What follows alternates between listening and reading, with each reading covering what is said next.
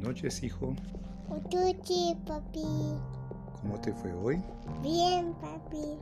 Te quiero contar que encontré un escrito de un amigo en el que hace muchos años tuvo una experiencia muy muy interesante con la vida. Te lo voy a leer para saber más adelante qué podemos hacer si pasamos por una experiencia igual. ¿Te parece, hijo? Sí, papá.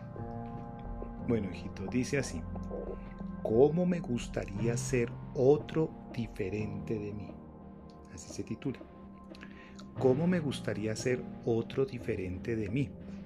Pero me va a ser imposible concebirlo, porque me aterra la idea de encontrarme ante mí nuevamente descosido, pretendiendo ser otro diferente de mí.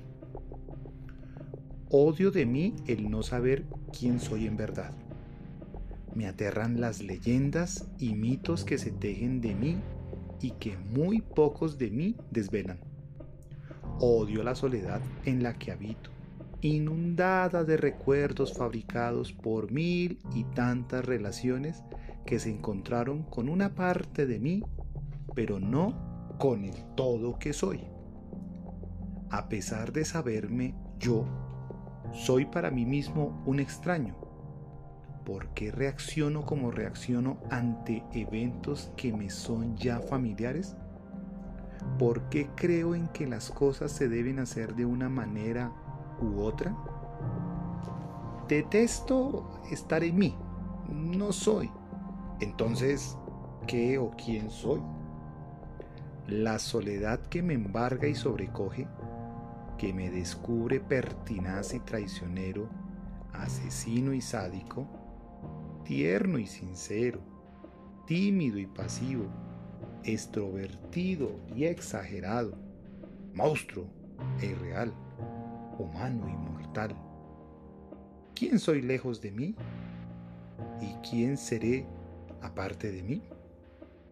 Sé que mis dudas no son únicamente mías.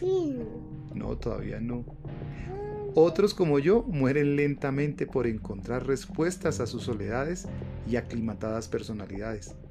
Pocos se preocupan por satisfacer la duda, pues de hacerlo es el rápido camino a acabar con la propia vida. Grandes masas se aferran a la idea de saber que ya saben, y ello porque están amparados por una idea que ha pervivido por milenios y dicha idea les mantiene la esperanza, gota a gota, de saber que tienen propósitos y sueños por alcanzar. ¿Quiénes somos lejos de estas mentiras o realidades acomodadas que tejemos a diario? ¿Será posible una lobotomía mental y no instrumental que nos permita dejar de sufrir por lo que nos hace sufrir y de inquietarnos por lo que nos hace inquietar? ¡Fin! Todavía no. Hijo, dice así. Pero de existir es saltar al abismo. De dejar de ser nosotros, ajenos a lo que somos, pero siendo nuevamente lo que somos. Definitivamente el universo es abrumador cuando constatas lo solo que estás con tus dudas y miedos, tus extrañas realidades y conclusiones. El otro es la salida y los otros la medida. Tantos posibles escenarios de realización y escogemos uno, desechando los otros y el tiempo pasa por tu ser revelando tus heridas, hijo mío. Cojeas y te levantas, te duermes y sueñas, te despiertas y cojeas nuevamente hasta que nunca más te levantarás para soñar que todo puede ser diferente. Pero también para darte cuenta que todo fue como siempre ha sido. Ahora sí, Fin. fin.